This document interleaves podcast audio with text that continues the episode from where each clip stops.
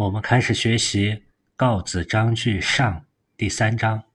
告子曰：“生之谓性。”生在前面出现过，它是一个象形字。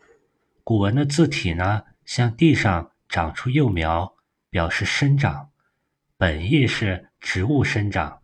生是部首字，从生取义的字与出生、生长这些都有关系。知谓在前面出现过，我们理解它是就是的意思。天生的，生下来就是这样的，就是性。关于这个生呢，朱熹解释道：生是指人物之所以知觉运动而言，知是知道的知，觉是感觉的觉。他还说。告子前后四章论性，与佛教所谓作用是性略相似。这里的生之可以理解为纯天生的这种生之的自然性，在人、动物、植物、万物上都具备。我们看孟子怎么说：“孟子曰：‘生之谓性也，由白之谓白与？’你既然说生之谓性，那就是有生者。”都是同一性的，就像所有的白都可以叫做白。告子曰：“然，是的。”孟子接着问：“白羽之白也，由白雪之白；白雪之白，由白玉之白玉？”孟子说：“那么白色羽毛的白像白雪的白，白雪的白也像白玉的白吗？白羽、白雪、白玉这三种白。”都是自然生之的，这三者，白羽是动物身上的，白雪和白玉都是没有生命的，但白雪相对存在的时间短，白玉却能存在很多年很久。它们三者的白都是自然而然生下来就是这样的。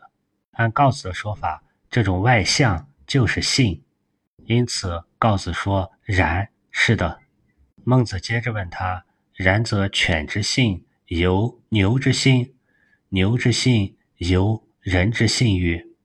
犬、牛、人都有生之的动物性，但明显人是和牛不一样的。不同的物体之间有可能外向上有相似之处，这是不同物体内涵的本体那个性所显示的功用有相似性，就如同人和牛。和狗都有动物性，都需要吃喝，都能感觉运动。但我们不能光看这个生之的外在的东西，人还具有人性，就是孟子所说“人与禽兽相差几息”的那个君子能存之的人性。朱熹对此的说法是，他理解的生者就是人之所得于天地的那个气。气是属于形而下的，人和各种动物都具有那个气，都能知道知觉运动。在这方面，人和动物是没有很大差异的。但是人还具有那个形而上的性，天之理。这个理就是仁义礼智。这一方面，各种物动物哪能得全呢？而正是人具有仁义礼智这些天理，人才为万物之灵。从上述分析，我们可以看出，告子他侧重于生之的那个外在的各种功用，而孟子呢，更侧重于事物内在的那个本体。告子强调是生下来后天的因素，而孟子呢，不但强调后天的教育，他也强调先天的本性。告子强调了“性”这个字右边的“生”的部分，而孟子呢强调了左边的“心”与右边的“身”。我们常常会发现，越是包容的观点，它越接近于正确。就像佛教里有一个问题，说那个狗狗子有无佛性？狗有没有佛性呢？有人说有，有人说没有。在佛教的金刚城里就会说有一切。都有具足圆满的可能，但是他并没有说人、狗这些都是相同的，他只是说有。人与狗相比，一般来说，人的灵性、神性或者说佛性比例要高一些，而狗的动物性比例可能相对较高。但是连孟子都说，人与禽兽相差极兮，便是人能不能唤起那个人性？告诉在这一章里，把生之就定义为性，生之更偏向于物质的生命性的这一个方面，只能说它是性的某一方面的功用。就好比一个内涵丰富的字，这个字的内涵可以理解为它的体，相应它的体、它的内涵所反映出来的意思，就可以理解为它的功用。这种功用有偏向于名词性的功用，有偏向于动词性的功用。我们并不能说动词性的功用就是这个字，这样就把这个字的内涵单一化、片面化了。我们接着看第四章，告子曰。食色性也，这里的食呢，我们可以理解为食欲；色可以理解为性欲，也可以理解为喜欢看帅哥美女，可以扩充到满足视觉方面的享受。告子这里说食色都是人的本性，这句话很多年以来都被很多人误解是孔子说的，实际上它却出自于。法家的告子，人们还经常会说，儒家不是说过“饮食男女，人之大欲存焉”？其实单独的拿出这句话也是断章取义。在《礼记·礼运篇》中有这么一段：“饮食男女，人之大欲存焉；死亡贫苦，人之大恶存焉。故欲物者，心之大端也。人藏其心。”不可测度也，美恶皆在其心，不见其色也。欲一以穷之，舍礼何以哉？这段话的意思是说，饮食、男女这些是人们最大的欲望，死亡和贫苦这些是人们最厌恶的事情。但是这些欲望和厌恶都会隐藏在人们的内心深处，表面上看不出来，让人无法揣测。想要真正了解、控制这些欲望和厌恶，除了用礼来约束，还有什么更适当的呢？更合适的呢？这实际上是说要用礼来约束人的各种欲望和恐惧。所以，饮食男女，人之大欲这句话的意思是，饮食和男女是人生很大的危险，这种欲望容易带来灾难和烦恼，一定要控制好。不能去刺激它。我们古人和西方人的价值观有很大的不同。西方人讲究刺激欲望，而我们古人讲究清心寡欲，要克制好自己的欲望，不要让欲望膨胀，不要让它受到刺激，这样让我们身心保持健康。我们看我们古人的娱乐方式，比如说琴棋书画，都是修身养性的，让人心里清净。绝对不是引起欲望的。这样一来，我们就知道“食色性也”这句话不光不是孔子、孟子说的，也不是儒家说的。这句话中，我们还应当关注到“食”和“色”之间是有一个顿号。我们一再强调过，在先秦那个年代，句子的基本单位是字，没有出现现代白话文中大量的词组。我们不能把食色理解为以色为食，理解成一个词组。食代表是吃饱，色代表是色方面的追求。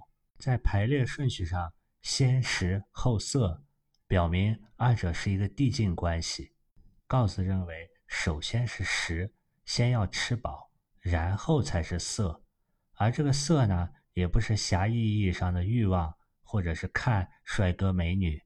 从广义上也包括各种美色美景，比如说游山玩水。接着告子说：“人内也，非外也。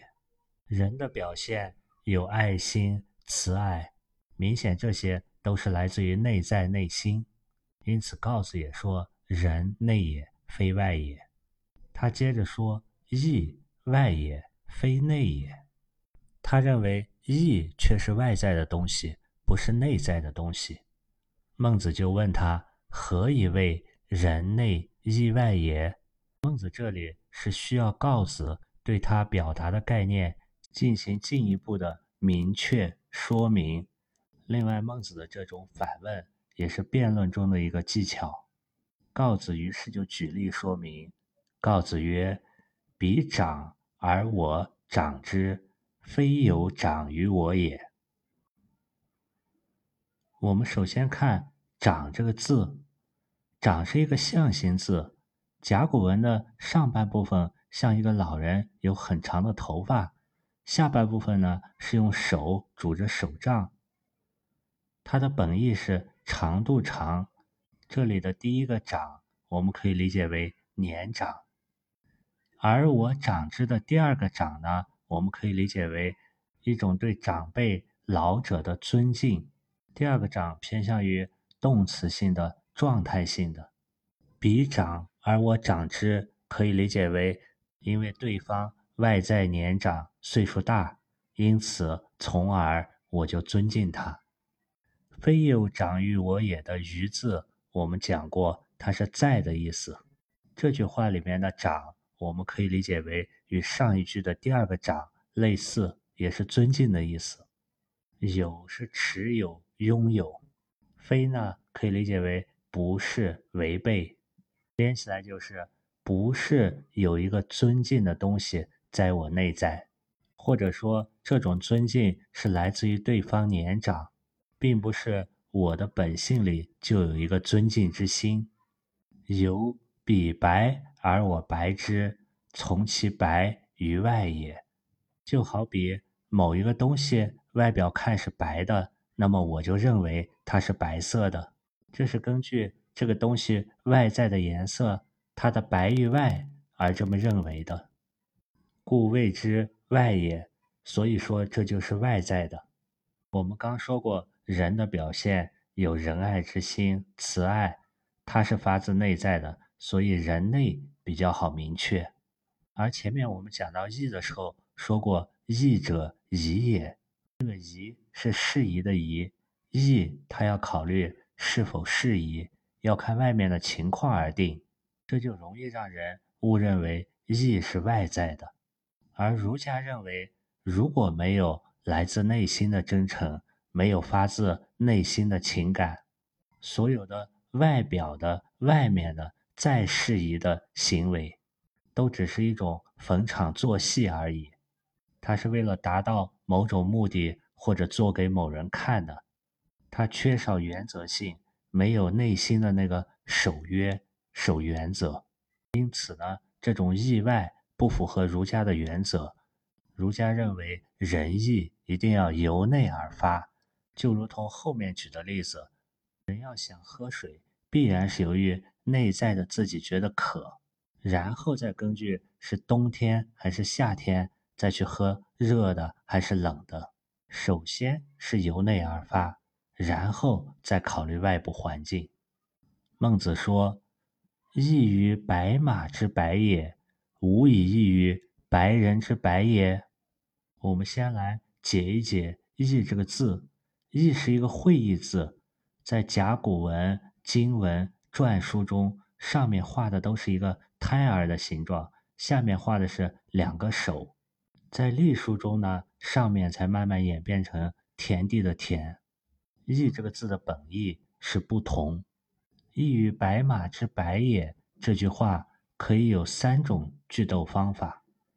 第一种，我们在异字后面断句，这句话就变成异与白马之白也，无以异于白人之白也。这种断句我们可以理解为，他先是说异，强调不同。这种不同在哪呢？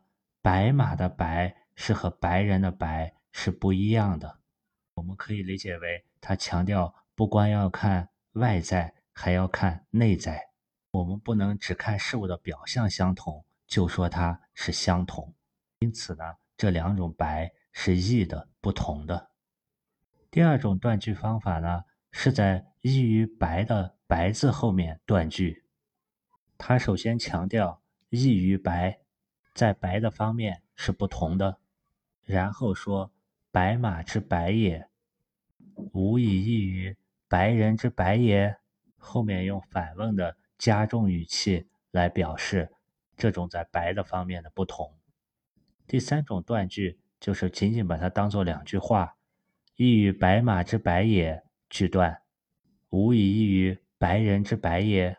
这样断句以后，可以理解为孟子是说白马的白与白人的白并没有什么区别，但是孟子紧接着强调怜惜老马。和尊重老人，他们是不同的。当然，这些断句不是标准答案，大家也可以有自己的理解。我们接着看：“不识长马之长也，无以异于长人之长与？”不识的识字，我们在前面分析过，这里可以把它看成认识到、知道。长马之长的第一个长，我们可以理解为老。长马就是老马，长马之长的第二个长字，我们可以理解为对老马的一种怜爱怜惜。就像我们在公园或者马路上见到很老的狗呀、猫呀，也自然有一种怜爱。同样，后一句长人之长，长人我们可以理解为老者、老人。长人之长的长呢，我们可以理解为对老人、老者的尊敬。孟子是问：不知道这种对老马的怜惜的情感和对老人的尊敬的情感，两者难道没有差别吗？前面所说的白马和白人可以说不义没有差别，但是长马和长人明显情感上是不同的，这就是义。义不在于彼之长，这个比呢可以理解为长马或者长人。而在我长之心，而在我这个尊敬的心，所以孟子最后说：“妾谓长者异乎？长之者异乎？”妾谓就是指告子所说的义，长者异乎是指仅仅是因为外表或者年纪就产生义，还是长之者异乎？长之就代表那个尊敬之心产生的义。两句话呢？也可以这样去理解：“妾谓长者异乎？”如果你说义是在于外表的长，那么义的判断就在外。当义在外部的老马、老人这一边的时候呢？因为老马、老人都老，因而对老马、老人义的感觉是一样的。这是一种情况。另一种情况，长之者异乎？这里的长是代表尊敬，如果意在长之者，就是内心尊重年长的这一边，也就是说意在内，那人的内在内心对于老马老人的感觉是不一样的。绝大部分人会回答，对于老马和老人感觉是会不一样的，因为人是社会性的动物，我们的爱呢是有等差的。在前面《滕文公章句上》的第五章，我们已经讲过爱有等差这个问题。孟子也是主张人的生命和尊重要高于动物的。在前面，齐宣王在国内设有苑囿，如果有国人进到他的园子里杀死麋鹿，就对那个杀戮的人也处以死刑。对此，孟子说：“你齐宣王就好比在国内设计了一个杀人的陷阱。”对于那些王公贵族，如果他们的马厩里有肥马，但老百姓却在野外有饿殍，饿死在野外，这样的王公大臣和他的手下就如同吃人的野兽。孟子显然是赞成人命是要比动物的生命宝贵的。在《论语》的乡党篇里记录一个故事：旧坟就是马厩着火了，子退朝。孔子当时在上朝，等他回家，听到这个事情，曰：“伤人乎？不问马。”孔子问什么？有没有人受伤呀？他没有问有没有马受伤。从这些可以看出，儒家对人的关爱要高过对动物的关爱，但并不是说对动物就不关爱。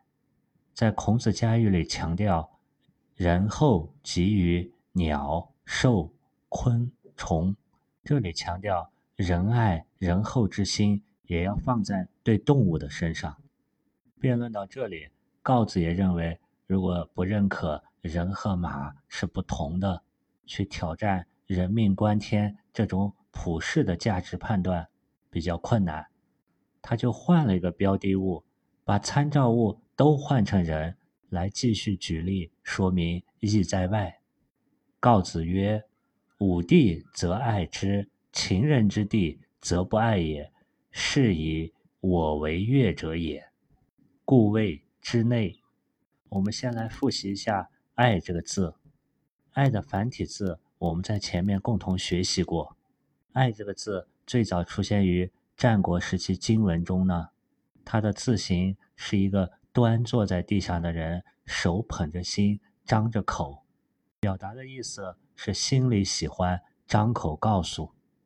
秦始皇吞并六国以后推行的小篆中，“爱”字下面加了一个表示行走的“虽”字部，这就除了把心里喜欢的告诉别人，又增加了为心爱的人奔走辛劳的意思。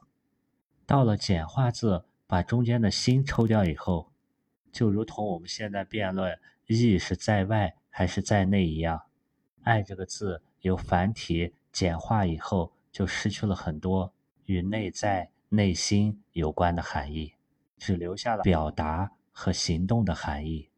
告子这里说：“是我的弟弟，我就爱他；是秦国人的弟弟，这种别的国家他人的弟弟，我就不爱他。”这是因为自己内心的原因，才高兴的这么去做。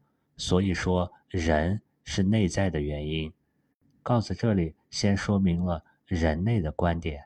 那个仁爱的人是来自于内在内心。告子所说仁爱的这个人，他是源于内的，这和孟子是一致的。在这句话里，我们需要注意，他用了两个描述自己的字，一个是武帝的武，另一个是我为乐的我。前面我们讲过。武这个字呢，偏向于肉体方面，而我这个字呢，偏向于内在精神方面。从这句话也可以看出这两个字用法的不同。说完人类的观点，告子接着说义在外的观点：长楚人之长，义长武之长，是以长为乐者也，故谓之外也。关于长这个字，我们在前面学习过。它的功用既有偏向于尊敬、尊重这方面动词性的功用，也有偏向于年龄长、年纪大这种名词性的功用。长楚人之长的第一个长，我们可以理解为尊重；第二个长呢，可以理解为年纪大。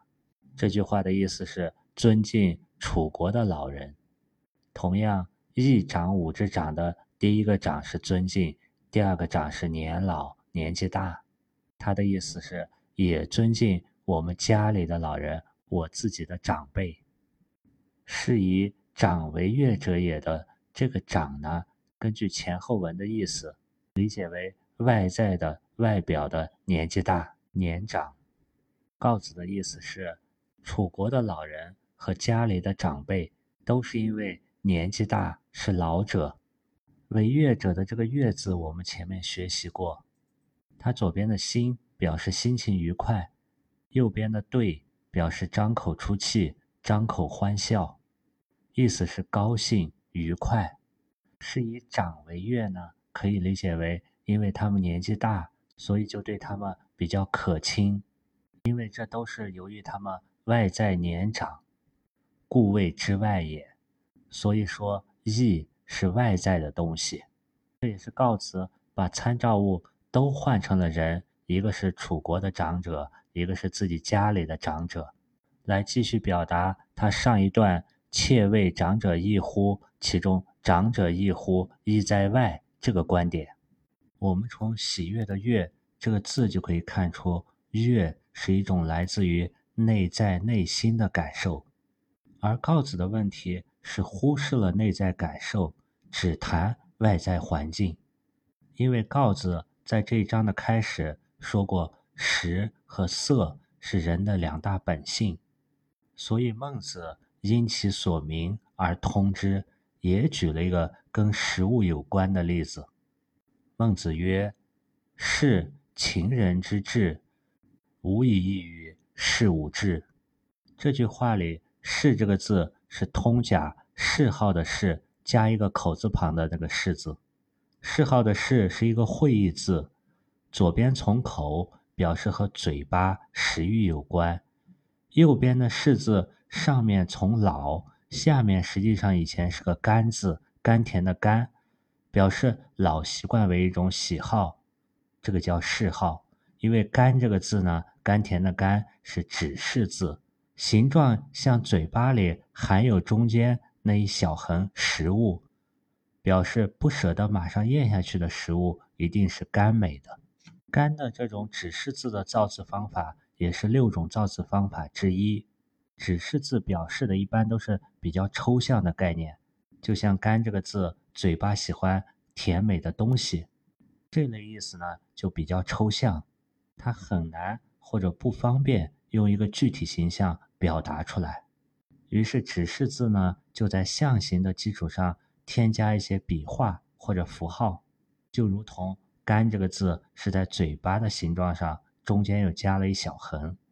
我们把“嗜好”的“嗜”这个字各个部分会意起来，口加干加老，意会为嘴巴喜欢甘甜的东西，这种老习惯就表示一种嗜好。是情人之志的这个“志”字十分形象，它也是个会意字，上面像一块肉，下面的火呢表示火焰，会意起来用火烤肉就是烧烤的意思。是情人之志可以理解为一个人喜欢吃秦国人做的烤肉，无异于事无志，和喜欢吃自己的烤肉没有什么不同。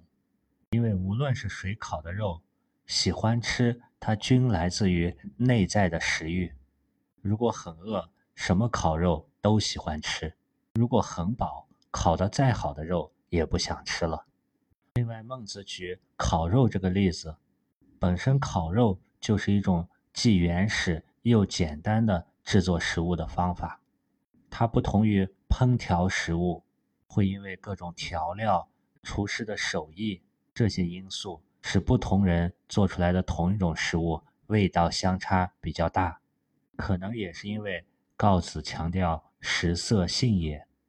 在第五章的最后，公都子也列举了一个跟吃喝有关的例子，他表达的也是喝水主要是因为内在的饥渴。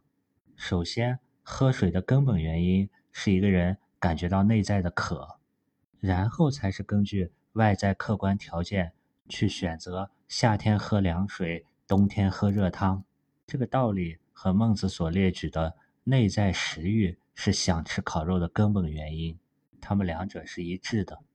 因此，孟子又反问他：“夫物则亦有然者也，然则是志亦有外于？”夫可以理解为语气词，物可以理解为事物。则呢是事物遵循的法则道理，亦有可以理解为也有也是，然可以理解为也是如同喜爱吃烤肉这样情况的，还有其他的事物也有类似的情况，孟子呢他就没有一一列举。然则是志的这个是志，是我们说过是一种喜好想要，志呢是烤肉。孟子反问他：“难道想要吃肉这种食欲，它也是来自于外部的吗？”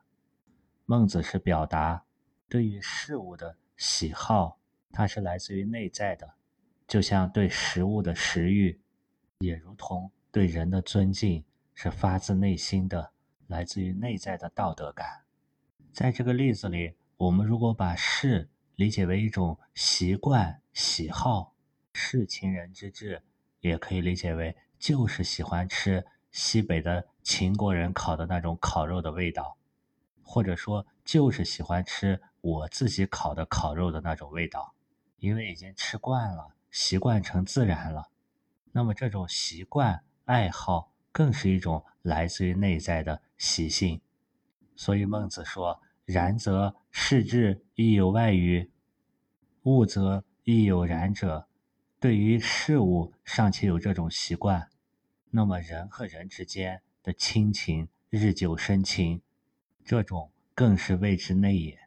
学完这一章，我们可以纵观一下《告子》篇的一到四章，他都是告子提出一些看法，孟子呢并没有直接说自己的看法，而是指出告子的说法看法中有不全面的地方。有他不能解释、不能自圆其说的地方，并且通过一些反问，促使告子以及读书的我们去思索这些问题。比如说，在第一章中，孟子就指出，即使用很柔软的齐柳去编成碑卷，也会戕害齐柳的本性的。进而让我们思索：如果仅仅从外在去做仁义、行仁义，是不是也会伤害人内在固有的本性呢？这个道理呢，我们在前面的孟子学习中也学过，就是需要由仁义行，由内心自发的去行仁义，而不是仅仅用外在的手段去行仁义，非行仁义也。大家可以回到《离楼章句下》的第十九章去回顾一下这一块的内容。在第二章中，当告子提出“性由湍水也”。决住东方则东流，决住西方则西流。人性之无分于善不善也，有水之无分于东西也。孟子也是没有直接去反驳他，说出自己的观点，而是指出来水有就下向下流的特点，人也有向善的一面。而对一些表现出不善的人，我们需要考虑一下。是外部的环境让他这样做的呢，还是他的本性就是不善的呢？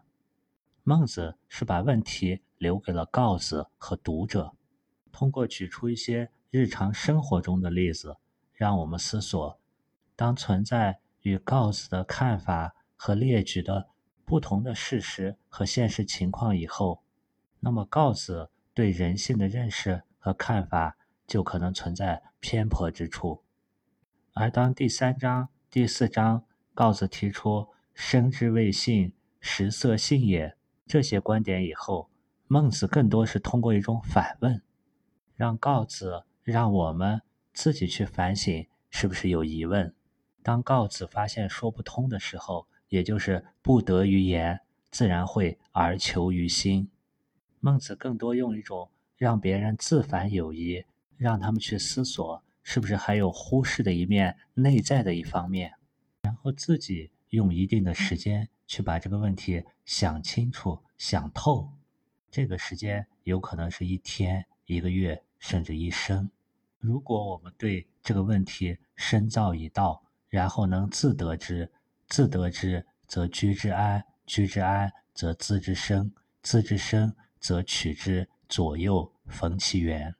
这是在。孟子《离楼章句下》第十四章，孟子说的道理，因为只有我们学了的东西，去自得之，把它完全想明白、通达了悟之后，才能自由的在我们生活行为中去实践它。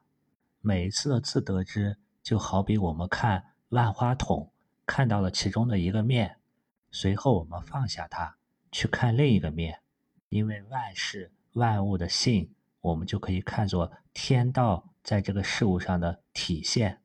这种体现造成了每个物都有每个物的性，它们又性各殊异，相互不同。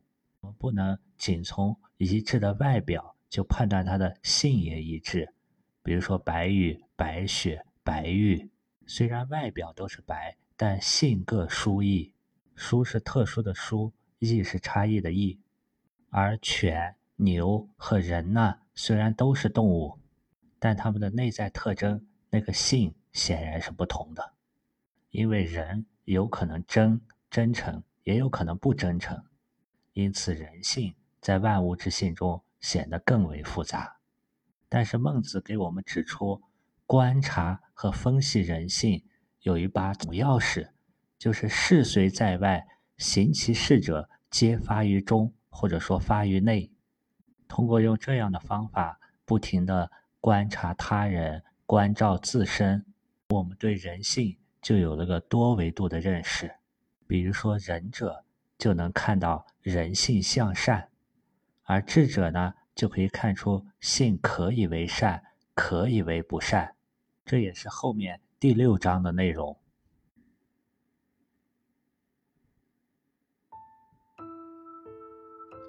好了，不知道在座的诸位对人性是怎么认识的？